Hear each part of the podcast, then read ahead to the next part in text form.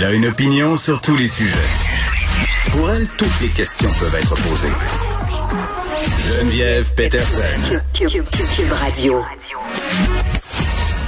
Salut tout le monde, j'espère que vous allez bien. Merci euh, de vous joindre à moi cet après-midi. Évidemment, on va faire un retour sur cette terrible attaque au couteau à Nice. Ça s'est passé Tôt ce matin, il y a eu trois morts, une attaque visiblement perpétrée par une personne issue de l'islam euh, radical. C'est quand même un, sujet assez compliqué qui mérite des nuances.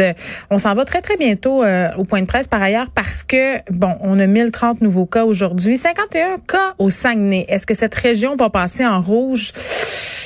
En tout cas, tout semble l'indiquer. Je vous rappelle euh, par ailleurs que l'Anaudia est rendu en zone rouge. Donc, 1030 nouveaux cas aujourd'hui, 25 décès de plus.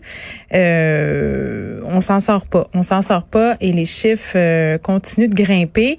Il y aura sûrement euh, des questions adressées à M. Legault par rapport au ministre Fitzgibbon parce que la commission à l'éthique a conclu qu'il a enfreint le code de déontologie de l'Assemblée nationale au sujet de ces échanges et tire en compte avec son ami et lobbyiste Luc Laperrière, à qui il a transféré des actions, des actions de l'entreprise Move Protein. Donc, j'imagine qu'on questionnera euh, le gouvernement à cet effet. Puis là, je vois s'asseoir, euh, je les vois s'asseoir. On va y aller dans quelques, quelques instants, pardon. Euh, donc voilà, cette hausse de cas aujourd'hui et on aura aussi un groupe d'élèves qui condamnent des propos assez racistes. Merci d'un prof à Montréal-Nord. On va au point de presse à partir de demain, on va commémorer euh, l'armistice. Et puis, euh, tantôt, j'ai rencontré les responsables de la filiale 265 euh, de Québec qui m'ont remis le coquelicot. évidemment, on souhaite que le plus de Québécois possible portent le coquelicot jusqu'au 11 novembre pour se rappeler du 11 novembre 1918, la fin de la Première Guerre mondiale. C'est peut-être euh, une occasion de comparer les sacrifices qu'on demande aux citoyens. Vous savez, euh, actuellement, les restaurants, les gyms, euh, les théâtres sont fermés. On demande des sacrifices aux citoyens. Mais il faut peut-être se rappeler les sacrifices qu'on a demandés aux générations précédentes pour protéger nos droits puis notre démocratie. C'était pas mal plus demandant que ce qu'on a euh, actuellement. C'est peut-être une bonne chose là, de profiter de l'occasion pour euh, s'en souvenir. Bon, aujourd'hui, on a 1030 nouveaux cas. Donc, on reste depuis presque un mois sur le même plateau, autour de 1000 cas par jour c'est élevé, mais en même temps, c'est sous contrôle. Et puis, euh, je sais que c'est une mince consolation de regarder ce qui se passe ailleurs, mais quand on regarde ce qui se passe dans le monde, ben, regardons juste aux États-Unis, euh, toute proportion gardée, ben, ils ont, ils ont eu hier 80 000 nouveaux cas. Ça veut dire que c'est deux fois plus, toute proportion gardée, qu'au Québec. Quand on regarde en France, nos cousins, 36 000 nouveaux cas hier, c'est cinq fois plus que nous autres, toute proportion gardée. Puis quand on regarde dans l'ensemble du monde, pour la première fois, on a dépassé le 500 000 nouveaux cas. Donc, un demi-million de nouveaux cas en 24 heures dans le monde. Donc, la situation est vraiment en train de s'aggraver à grandeur euh, de la planète. Et euh, revenons sur la France. La situation, on le voit, ce qui peut arriver si on perd euh, le contrôle, surtout du côté des hospitalisations. en France, c'est presque dramatique. Là. On a plus de 20 000 personnes dans les hôpitaux. Donc, c'est cinq fois plus que nous autres. C'est comme si au lieu de n'avoir 500, nous autres, dans les hôpitaux, on avait 2500 euh, dans nos hôpitaux. On peut imaginer l'impact que ça a sur les autres services qui sont donnés dans le réseau euh, de la santé. Quand on regarde les mesures aussi qui sont annoncées, hier, le président Macron a annoncé qu'à partir de demain matin, euh, les restaurants, les bars, les gyms vont être fermés, mais il est allé plus loin que nous autres. Tous les commerces qui sont pas essentiels, un peu comme on le fait au printemps, vont être fermés en France. Donc, euh, pourquoi je dis ça? Parce que euh, d'abord, faut, faut que tous les Québécois euh, prennent conscience que la situation est critique. Donc, euh, le monde ne s'en va pas dans la bonne direction pour ce qui est euh, de la COVID-19. Et les mesures qu'on a mises en place sont pas plus dures au Québec qu'ailleurs dans le monde. Même dans certains cas, c'est le contraire. Puis, je peux comprendre qu'il y a des gens qui sont pas contents. Euh, il y a des gens qui sont frustrés. Euh, je pense par exemple aux propriétaires de restaurants, les propriétaires de, de gym, les clients.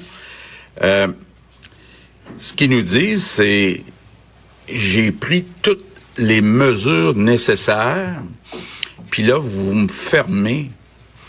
Et euh, ce qu'il faut comprendre, là, c'est que le problème, c'est pas les propriétaires, puis c'est pas euh, euh, euh, les efforts qui ont été faits qu'on met en question. C'est qu'actuellement, on n'a pas le choix.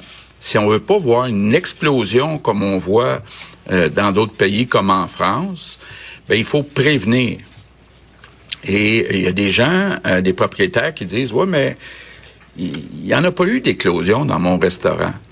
Sauf que ce qu'il faut comprendre, c'est que avant d'aller au restaurant, avant de rentrer dans le restaurant, après être sorti du restaurant, il y a toujours un risque de contact. Et puis je pense, moi le premier, là, euh, c'est pas encore naturel, même après huit mois, de toujours rester à deux mètres des autres personnes.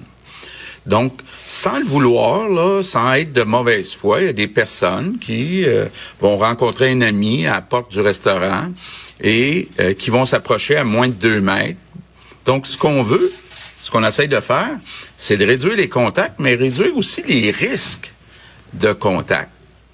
Donc, euh, euh, c'est pour ça qu'on euh, prend les mesures euh, qu'on a prises. Donc, je termine en vous disant,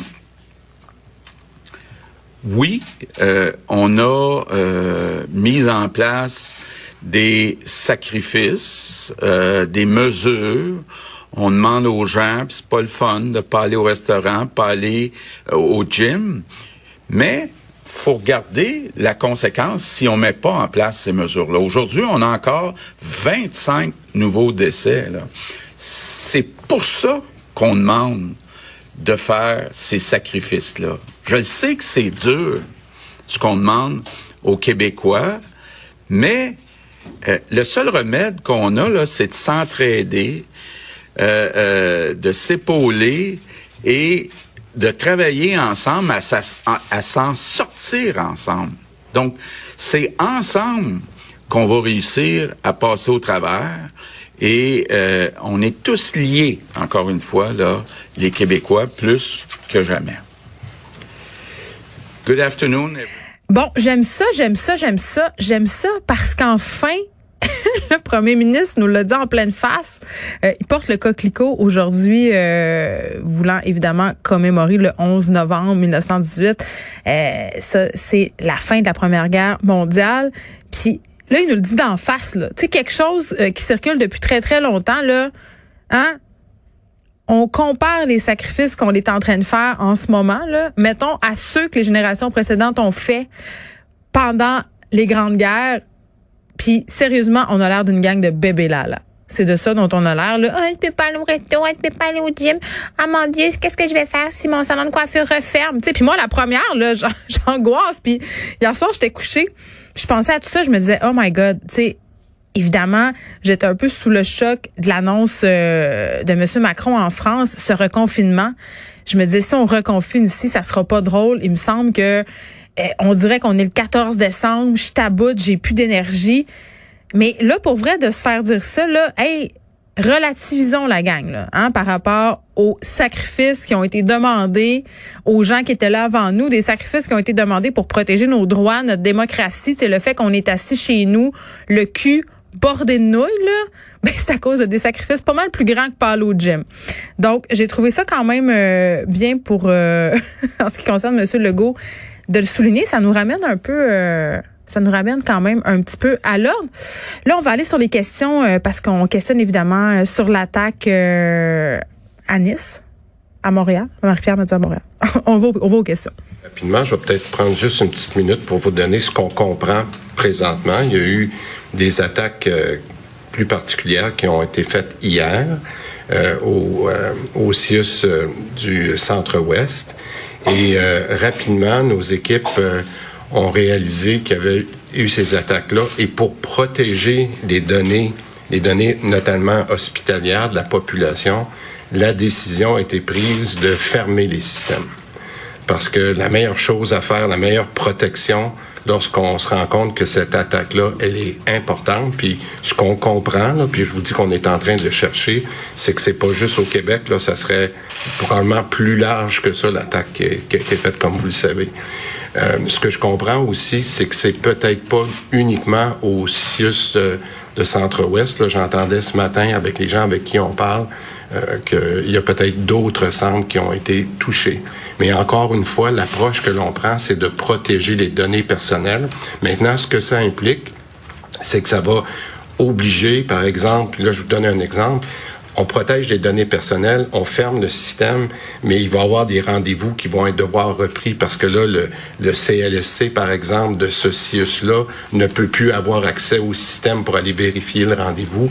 Mais on trouve que c'est un petit sacrifice à faire comparaison à la prise de données. On a mis toute notre expertise non seulement au, au ministère de la Santé, puis je terminerai là-dessus avec euh, notre nouveau groupe là, qui est piloté par le ministère, ce qu'on appelle le groupe de cyberdéfense, pour voir aussi, euh, en collaboration avec la GRC, tout le travail qui peut être fait pour regarder si justement ça dépasse les cadres euh, du Québec.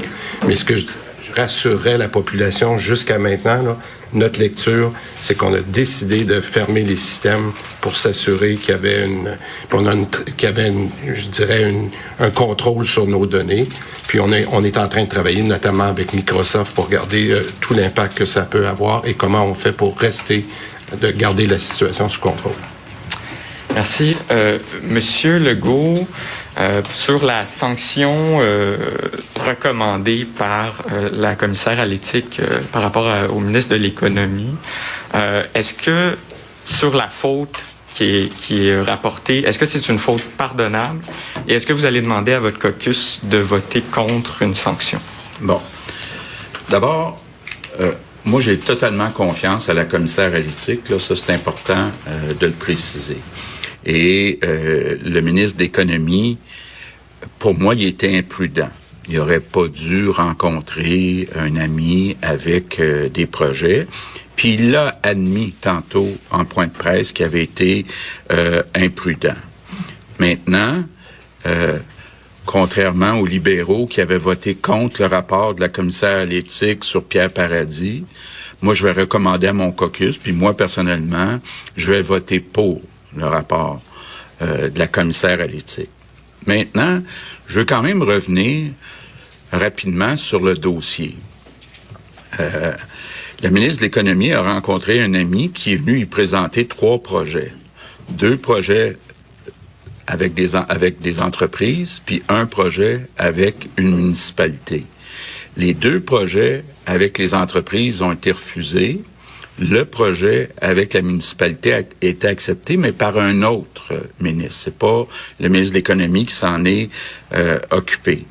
Et moi, ce que je veux dire, là, pour en avoir jasé avec lui, c'est qu'il était de bonne foi. Peut-être c'est un manque d'expérience, je vous le dis, puis je lui ai dit, euh, euh, c'était pas une bonne idée de rencontrer son ami, mais le ministre de l'Économie, lui, il se dit, là, moi, plus a de projets, là, plus ça fait mon affaire. Moi, je suis venu en politique pour qu'on fasse exploser les projets au Québec. Fait que lui, il se disait, ben, même si c'est un ami, pas un ami, tous les projets vont être évalués au mérite. Et euh, la euh, commissaire à l'éthique l'a confirmé, là, il n'a jamais été question qu'ils mettent de l'argent dans ses poches, qu'il y ait des avantages financiers pour le ministre de l'Économie là-dedans. Ça, ça c'est important euh, de comprendre. Donc, je pense qu'il était euh, euh, totalement de bonne foi en disant, emmenez-moi-en des projets. Et bon, je pense que là, il a eu sa leçon. Je pense que quand on parle de c'est quoi la conséquence? Je pense qu'il a déjà eu sa conséquence. Le fait que vous en parlez dans les médias, euh, je pense que c'est la pire réprimande qu'on peut pas euh, souhaiter avoir, là, de trouver son nom. Euh, je pense qu'il a eu sa leçon. Puis moi, je pense que pour moi, le dossier est clos. Alain Laforêt, TVA Nouvelle. donc, Monsieur le Premier ministre, on comprend que vous n'allez pas lui demander de démissionner ou de céder sa place. Vous le défendez bec et ongle. Monsieur Fitzgibbon reste ministre de l'Économie. Ce que je dis, c'est qu'il a été imprudent. Il n'aurait pas dû rencontrer son ami parce que même si son ami avait des beaux projets euh, pour le Québec, euh, ben c'est assez évident là que c'est plus facile à un ami de rencontrer un ministre que quelqu'un qui n'est pas ami. Donc il y a un problème d'équité. Euh, c'est arrivé au début de son mandat. Je pense qu'il arrivait. Il a eu une belle carrière euh, dans euh, l'entreprise privée. Là, il venait pour servir la population, pour servir le Québec. Il était de bonne foi. Donc, je dis pas qu'il a bien fait, là. Il aurait pas dû. Il était imprudent. Il l'a admis qu'il était imprudent. Maintenant, il était de bonne foi. Et pour moi, je tourne la page. Monsieur le ministre de la Santé, euh, actuellement en Montérégie, il y a un directeur général qui est suspendu. Est-ce que c'est... Bon, euh, je pense qu'on a été quand même euh, assez clair hein, au niveau du ministre Fitzgibbon. On va voter, on va voter pour la sanction. En tout cas, c'est ce que je comprends.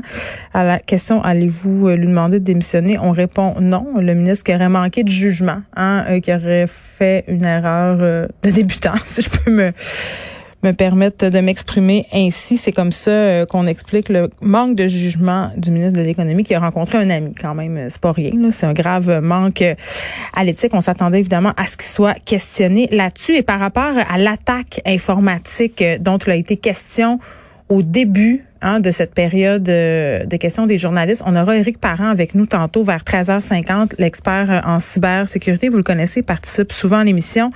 Euh, on parle d'une attaque mondiale. Il y a des auditeurs qui m'envoient en ce moment des courriels, des copies de courriels, en fait, des auditeurs qui travaillent dans le monde de la santé. puis là, il n'y a rien de confirmé encore, mais ce serait pas seulement le 6 de dans la région de Montréal, de l'ouest de l'île de Montréal, qui serait visé. Tantôt, on, il a fait allusion quand même de façon assez évasive au point de presse. On essaiera de voir un peu euh, qui et qu'est-ce que ça touche exactement.